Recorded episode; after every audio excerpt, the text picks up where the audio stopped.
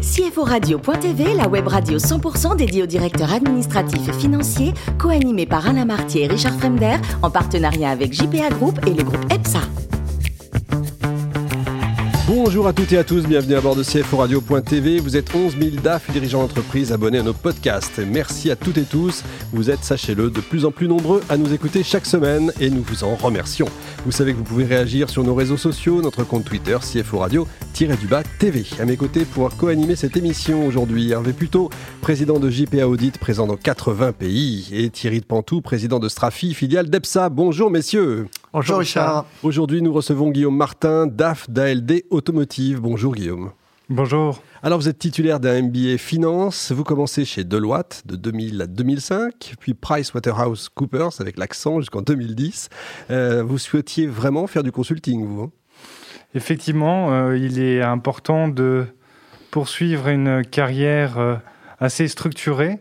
dès le départ, j'ai souhaité poursuivre cette activité dans la finance, dans le conseil. Et euh, après avoir fait un apprentissage chez Deloitte entre 2000 et 2002, j'ai poursuivi assez naturellement euh, dans cette voie-là.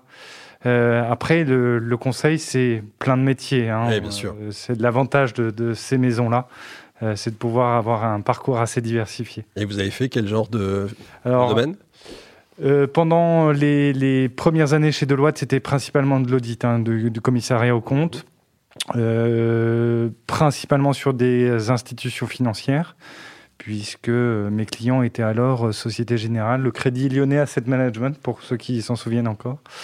Euh, et euh, en 2005, lorsque j'ai changé de cabinet, j'ai fait un métier qui s'appelle le Transaction Services, donc tout ce qui est due diligence financière, et là, plus largement, pas uniquement sur des institutions financières. En 2010, vous rejoignez justement la Société Générale pour faire du conseil, là encore, pendant six ans. Euh, vous y faisiez quoi exactement? Alors là, j'étais dans une équipe euh, toujours tournée autour des, transactions, puisque pendant cinq ans euh, chez Price, j'ai fait de la due diligence financière dans le cadre de transactions, dans le cadre de cession ou d'acquisition. Mmh.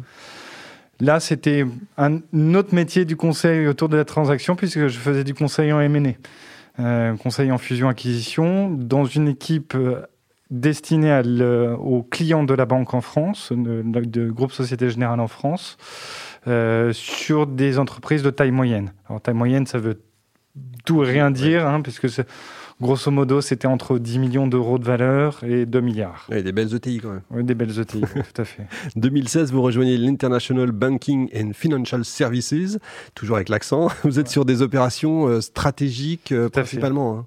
Oui, effectivement, euh, dans la continuité de ce métier de conseil stratégique, parce que finalement, euh, lorsqu'on est euh, conseil ménier, on s'adresse aux dirigeants d'une entreprise, aux directeurs financiers, aux actionnaires, fondateurs.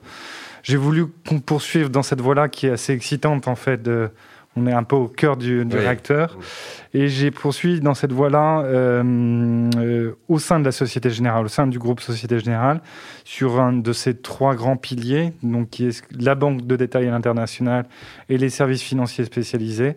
Euh, et là, j'ai été amené, on va dire 80% de mon temps à travailler sur les opérations du groupe ALD Automotive et à 20% de mon temps sur d'autres opérations, que ce soit en Afrique ou en Europe. Voilà pourquoi vous rejoignez en 2019 ALD Automotive. Eh, exactement. Après avoir euh, finalement fait 20 ans de prestations de services intellectuels, euh, conseil, m'a dit maintenant, vas-y. vas-y vraiment. Mets les mains dans le cambouis, tu vas voir comment ça va être agréable. Et donc je me suis lancé. Euh, donc j'ai rejoint la filiale française d'ALD Automotive, dont je suis le directeur financier. Ça fait un peu plus de deux ans maintenant. Et pour ceux qui ne connaissent pas, ALD, c'est quoi? ALD, c'est la filiale à 80% euh, du euh, groupe Société Générale qui est spécialisée dans la location longue durée euh, de véhicules. Alors ça, c'est très générique, mais de manière plus globale, on se veut comme un fournisseur de solutions de mobilité durable. nous sommes le leader européen devant d'autres concurrents français d'ailleurs, euh, et euh, le numéro un en France. Combien de salariés? On est dans le monde un peu plus de 6500 collaborateurs, en France à peu près 1200. Thierry de Pantou. Guillaume, alors donc quelques, peut-être quelques questions un peu, un peu techniques. Est-ce que finalement, euh, bon, vous, louez des, voitures, donc ça veut dire que vous achetez des voitures, vous n'avez pas l'argent, donc vous l'empruntez. Est-ce que vous êtes sensible au taux d'intérêt et est-ce que finalement la baisse des taux d'intérêt ou les taux bas ont été très favorables à votre activité ces dernières années? On est peu sensible aux fluctuations des taux d'intérêt pour la bonne et simple raison que, fait, à chaque fois qu'on va financer un véhicule pour l'un de nos clients, on va financer en back-to-back auprès de nos financeurs, principalement Société Générale ou financeurs externes. Mais en fait, on a des programmes d'émission euh, et de financement qui permettent de, se désensibiliser à ce, à ce là C'est un des grands principes de la banque, hein, d'arriver du métier de financement en général, d'arriver à se désensibiliser sur les taux. D'accord, donc vous, vous prêtez, schématiquement, vous prêtez à taux fixe et vous empruntez à, à taux fixe. Tout à fait.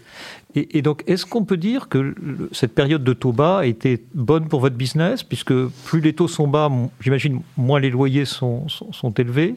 Donc, est-ce que la période de taux bas a été favorable à votre business? Alors, Et si demain les taux remontent, est-ce que ça peut être moins favorable? C'est effectivement un élément important, surtout pour les grands groupes euh, euh, qui sont clients pour nous, qui ont véritablement une éducation sur la structuration de nos prix. Ça l'est moins pour les PME ou le, mass market. Donc effectivement, en période de taux de bas, on peut se dire que nos grands clients corporate vont, vouloir regarder euh, un renouvellement de leur flotte.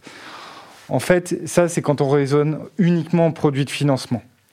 En fait, ce que nous, nous faisons, c'est un apport de service. Nous sommes assembleurs de services, puisque, en fait, effectivement, on a le financement du véhicule, ça c'est indéniable, mais on, on, fournit un certain nombre de services autour du véhicule, que ce soit la maintenance, l'assistance, la réparation, les pneus, les véhicules de remplacement, il y en a une dizaine d'autres. Et en fait, on offre des solutions de mobilité à nos clients. En fait, on n'offre pas un financement, c'est une composante non, enfin, non négligeable, mais pas essentielle. Ouais, donc vous êtes, vous êtes plus qu'un qu financier, donc vous, vous avez une vraie offre de, de, de services. Et juste peut-être une, une, question maintenant pour revenir un peu sur cette crise sanitaire hein, qui, mmh. qui, nous a tous touchés. Est-ce que pendant cette crise sanitaire, vous avez eu des, impayés plus importants. Comment ça s'est passé le, recouvrement de, vos loyers, des créances? Ça a été plus difficile que d'habitude ou pas? Étonnamment non, euh, mais je pense que c'est un peu le cas de la plupart des, des clients qui sont en B2B, finalement, on a bien vu le nombre de défaillances d'entreprises en France qui a baissé de plus de 35% en 2020. C'est des chiffres qu'on n'avait jamais vus. Donc, de ce fait-là, on n'a pas eu un, un, une difficulté particulière euh, sur, euh, sur, sur, nos, sur, nos, sur notre recours. Oui, mais beaucoup sont, si je puis dire, sous respirateur artificiel. C'est-à-dire qu'on ne sait pas ce que ça va être après. Tout à fait. Donc, effectivement, c'est un, un, risque qui est devant nous. Reporté. Qui est reporté. Cela étant dit, euh, dans le cadre de nos pratiques comptables, nous avons la possibilité de prendre en compte un risque à venir. Et donc, on a pris en compte ce risque à venir dans notre bilan en 2020, de manière à se couvrir un peu contre ce risque potentiel. Mais je suis d'accord avec vous, hein, c'est malheureusement à venir. Oui, je le crains. Hervé, plutôt. Oui, Guillaume, je, je, je, vais rebondir sur euh, ce que vous disiez tout à l'heure en matière de mobilité durable. Mmh.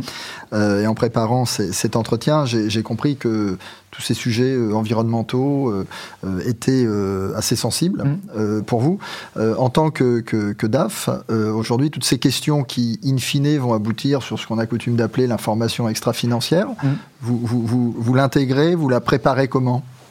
Alors, sur sur la partie française, parce que je suis le directeur financier de la, la filiale française, effectivement, c'est pas un élément qui est aujourd'hui nécessaire euh, en termes de publication. C'est plus au, au, niveau de, de, de euh, des groupes où on a des exigences en termes de reporting euh, environnementaux euh, et, sociaux de manière plus importante.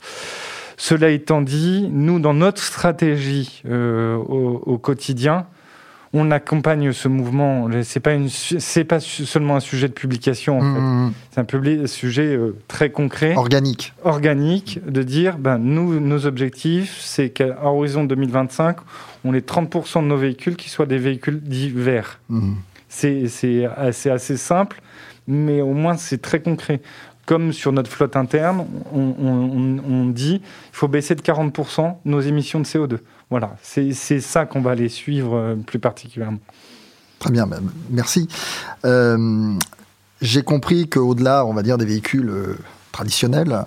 Euh, il y a effectivement cette tendance euh, aux véhicules verts. Peut-être aussi, euh, quand on dit la mobilité, on pense souvent les mobilités, finalement. Je pense aux deux roues en particulier.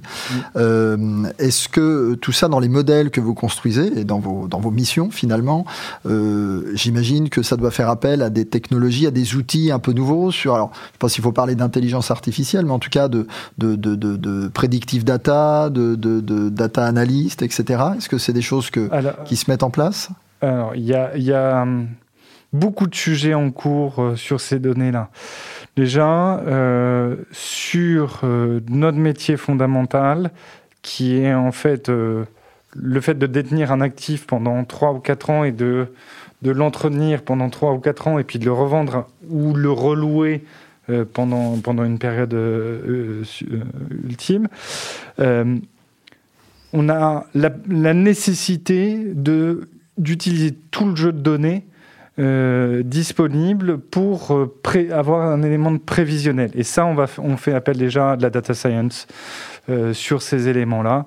on a des projets sur nos prévisions de coûts de maintenance, nos prévisions de revente de, véhicules d'occasion. Mmh. Ça, c'est sur notre cœur de business. Maintenant, en tant que directeur financier, effectivement, il y a aussi, ben, qu'est-ce que ça veut dire sur notre rentabilité, sur nos prévisions de, de, bilan. Donc ça, on, est qu'à l'aune de, de, ce, de, cette partie-là, où effectivement, on va essayer d'introduire, et on est en train de s'équiper d'un nouvel outil budgétaire euh, dans, euh, en ce moment, j'étais encore avec l'équipe cet après-midi pour parler de ce sujet-là, qui va inclure à terme, pas maintenant, à mhm. terme, un, outil d'intelligence artificielle sur, sur du predictive data. Très bien. Merci. Guillaume, pour terminer, il paraît que vous êtes un passionné de golf. Tout à fait. vous, êtes, euh, vous avez un handicap euh Oui, oh, ça fait 20 ans que je. Enfin, 20 ans, que dis-je 30 ans que je joue. Ah oui euh, Oui, je suis. je crois encore handicap 8, mais non, c'est un petit niveau amateur. Et vous espérez grandir encore Alors, j'aimerais bien. Maintenant, il faut avoir le temps, pour le faire. C'est un, sport qui est très euh, consommateur de temps et malheureusement, j'ai pas le temps de m'entraîner assez régulièrement. J'imagine quand on entend tout ce que vous faites. Merci beaucoup, Guillaume. Merci également à vous, Hervé et Thierry. Fin de ce numéro de CFO Radio.tv. Retrouvez toute notre actualité sur nos comptes Twitter, LinkedIn et Facebook. On se donne rendez-vous mercredi prochain, 14h précise, pour accueillir un nouvel invité. L'invité de la semaine de CFO Radio.tv, une production B2B Radio.tv en partenariat avec JPA Group et le groupe EPSA.